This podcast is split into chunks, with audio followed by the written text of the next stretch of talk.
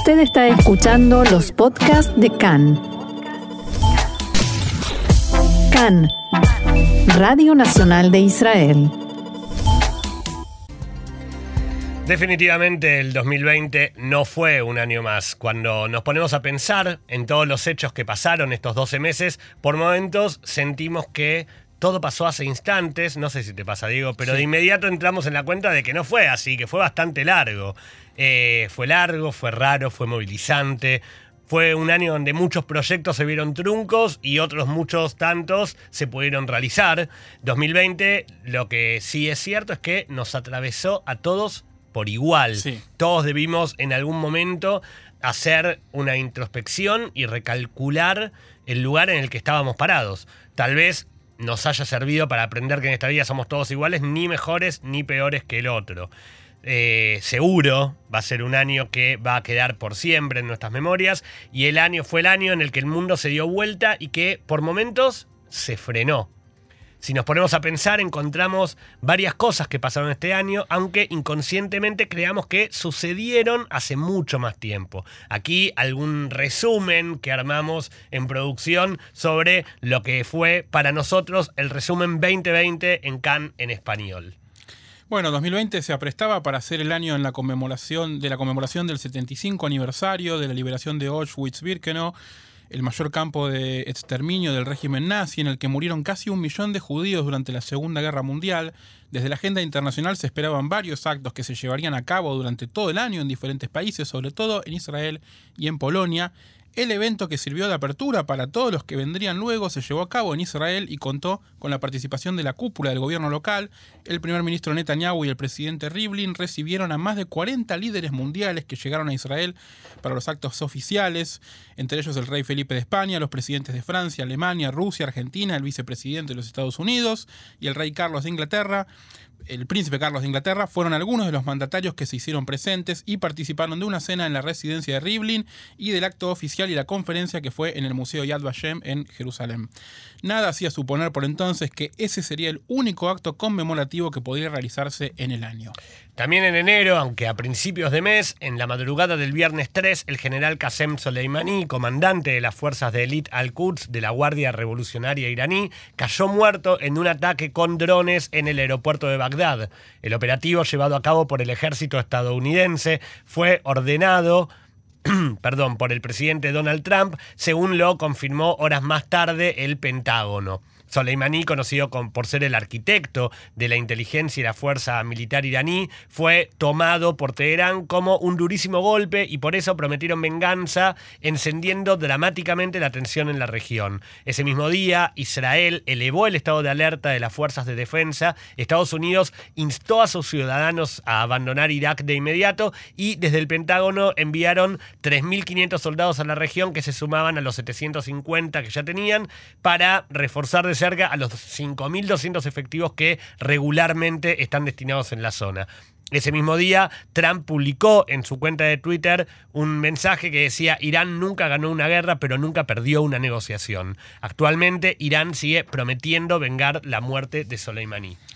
Y el fin del primer mes de, enero de 2020 vino acompañado por uno de los sucesos sociopolíticos más relevantes de los últimos tiempos a nivel mundial, como fue la salida del Reino Unido de la Unión Europea luego de 47 años contando su unión el 1 de enero del 73 a las comunidades europeas, lo que luego fue eh, la Unión Europea.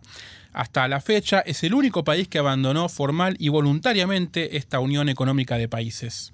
Vale recalcar que Gran Bretaña no había adoptado el euro, pero y siempre prefirió mantener su moneda local, la libra, y algunas autonomías, pero bueno, esto no fue algo repentino, ya se había empezado a hablar del Brexit en 2016 cuando el entonces primer ministro David Cameron llamó a un referendo para medir la intención de la población sobre una posible retirada, posición que obtuvo un 51,9% de los votos. Esto causó la renuncia de Cameron, quien fue luego reemplazado por Theresa May, que tuvo a su cargo la tarea de negociar la salida durante casi cuatro años. Finalmente fue el actual primer ministro británico, Boris Johnson, quien estuvo al mando de la retirada, que hoy cumple 11 meses, aunque todavía continúa participando en la Unión Aduanera de la Unión Europea, en un periodo de transición que debía finalizar, según lo estipulado, precisamente hoy.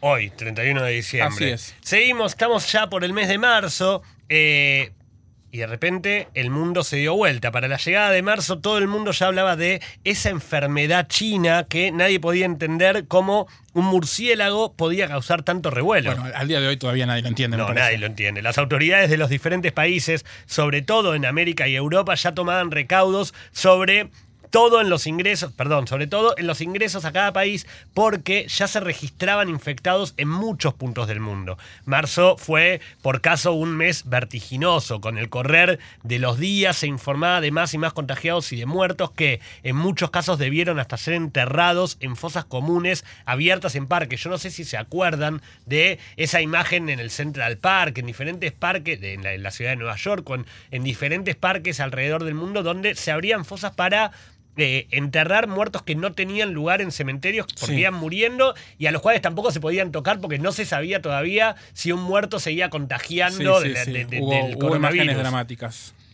Cada, país todavía miraba con recelo a otro y se actualizaban datos de que eh, de países que tenían mayor o menor circulación del virus, se hacían rankings de infectados, se preparaban hospitales y centros de salud de campaña, había como una incertidumbre de las capacidades de atención que podía afrontar cada país. El 11 de marzo, y luego de un pedido explícito de la ONU, la Organización Mundial de la Salud declaró la pandemia en la voz de su director general y con la pandemia explotó el caos, ya que muchos países ya habían cerrado sus fronteras y los que no se aprontaban para hacerlo. Sí, por ejemplo, Italia, España y Francia fueron los primeros países en cerrar sus fronteras a partir del 20 de marzo. El listado ya sumaba 30 países en situación de cuarentena, entre los que podemos contar Argentina, Grecia, Polonia, Ruanda, Eslovenia, Australia, Nueva Zelanda, Reino Unido y República Dominicana, bueno, también Israel, por supuesto. La cuarentena tuvo un alcance casi mundial y por entonces, como por arte de magia, el mundo se detuvo en marzo. De pronto, palabras como barbijos, COVID, alcohol en gel, Lishmor al Merhak, distancia social, cuarentena, Zoom se volvieron de uso más, que cotidiano y cada día la noticia de mayor importancia pasaba por saber la cantidad de infectados, recuperados y fallecidos que se iban sumando alrededor del planeta.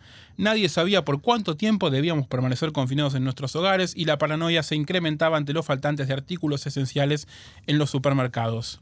En Israel, por caso, todos recordarán eh, esos primeros días de cuarentena en los que faltaba papel higiénico y sobre todo huevos que coincidió con Pesaj, además, la semana que más huevos se consume en el año. Era imposible y cotizaban los huevos en, más de lo que se le consigue ahora, probablemente. Lo más, increíble de todo, digo, es que 10 meses después, aun cuando las vacunas ya se están aplicando en varios países del mundo, todavía resulta imposible saber cuándo va a terminar el, coronavirus. así es. Otro dato que nos viene a la mente, en febrero, el acuerdo del siglo, como lo denominó Trump, el presidente Donald Trump, presentó oficialmente a principios de ese mes lo que se conoció como el Acuerdo del Siglo para Medio Oriente. Era una propuesta que había llevado tres años de elaboración en la que Trump planteaba una hoja de ruta hacia la creación de un Estado palestino sujeto a determinadas condiciones que no fueron aceptadas ni por la autoridad palestina ni por el grupo terrorista Hamas. Por lo cual, en ese momento, finalmente el plan no prosperó. Bueno, en el medio tuvimos también la amenaza de anexionar y el rumor de la anexión de la del, perdón, del Valle del Río Jordán, que había sido una promesa de campaña de Netanyahu, también de Gantz, pero en el medio, eso se suponía que iba a pasar el primero de julio, llegó la fecha, no sucedió, pero tuvimos de todas maneras un momento de esperanza y de paz en la región. Exactamente, el 15 de septiembre, la imagen de Trump, Netanyahu y las autoridades de los Emiratos Árabes Unidos y de Bahrein juntos en la Casa Blanca firmando un nuevo acuerdo de paz y de relaciones bilaterales recorrió el mundo y trajo lo que será como una luz de esperanza a esta zona. Este acuerdo, que lleva el nombre de Acuerdos de Abraham, se firmó en los mismos jardines de la residencia de gobierno estadounidense, donde en el año 1993 Clinton unió en un apretón de manos al entonces primer ministro Itzhak Rabin y al líder de la autoridad palestina Yasser Arafat. La idea de que varios países árabes comiencen o recompongan relaciones con el Estado de Israel continuó en los últimos meses de este año al firmarse acuerdos con Sudán y con Marruecos.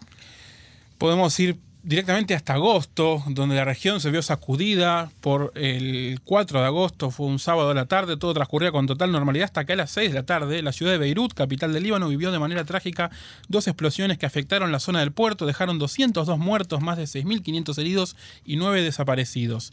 El director de Seguridad General del Líbano, Abbas Ibrahim, declaró que la explosión principal estuvo relacionada con aproximadamente 2.750 toneladas de nitrato de armonio que habían sido confiscadas por orden judicial a una embarcación en el año 2014. Según un informe que redactó el Observatorio Sismológico de Jordania, la energía liberada por la explosión fue similar a la de un sismo de magnitud 4.5. Luego de la tragedia, autoridades libanesas informaron que entre el caudal de daños varios edificios con estructura de acero tuvieron roturas graves en el área del puerto quedó destruida gran parte de la costa y se generó un cráter de 120 metros de diámetro. En tanto, casas y edificios a más de 10 kilómetros del lugar de los hechos sufrieron daños de diversa gravedad. El primer martes de noviembre, ya parece que pasó hace mucho tiempo, se llevaron a cabo elecciones presidenciales en Estados Unidos en las cuales compitieron Donald Trump, que buscaba su segundo mandato al frente de la Casa Blanca, y Joe Biden, líder del Partido Demócrata, que había sido vicepresidente de Barack Obama, antecesor de Trump en el cargo. Debido a los ajustados márgenes en los estados pendulares, los medios de comunicación demoraron casi una semana en publicar proyecciones sobre resultados y fue el mismo Biden quien demoró aún más, varios días más, en reconocerse ganador. Después de eso, el colegio electoral, después de eso, el Congreso, que en los primeros días de enero debe certificar lo decidido por el colegio electoral y caminando hacia el 20 de enero, en fecha en la cual se prevé la transición. Sea la transición. Así se empieza a ir un 2020, nos quedan muchas cosas afuera, muchos datos afuera. Eh, porque definitivamente es un año que tuvo muchos sucesos, solo recordamos algunos. Fue un año raro, fue un año lleno de cosas raras, fue un año movilizante, Diego, ¿no? Sí, sí, definitivamente. Yo creo que, mira, parafraseando a Borges, no alcanzaría un año entero, habría que tomarse un año entero para repasar lo que duró este año. Exactamente, yo creo que eh, fue un año con muchas cosas malas, pero también creo que desde pequeños las historias de la, historia del pueblo judío nos enseña a mirar siempre para adelante, a tomar lo malo para recordarlo siempre, pero seguir buscando las cosas buenas. Eh, yo creo que deberíamos seguir así, persiguiendo nuestros sueños, cuidando a los que, a los que más queremos, tratando cada día de ser un poco más felices. Yo creo que eh, hablo a nivel personal, por más que no esté bueno hacerlo en radio, pero digo, este también fue un año con bastante cosas buenas para vos, Diego, y para mí también. Eh, estando aquí como, como ciudadanos nuevos aquí en el Estado de Israel. Eh, en nombre del equipo de CAN en Español, en nombre de Roxana Levinson, en nombre de Ana Wiener en la asistencia de producción, en nombre tuyo, Diego, y que les habla Gaby Astrosky, les deseo que 2021 sea un año que esté lleno de cosas buenas, que sea un año donde podamos perseguir persiguiendo éxito, eh, sueños y logrando éxitos. Que tengan todos un hermoso fin de semana. Shabbat Shalom, feliz año para todos y será hasta el domingo. Chau, Shalom.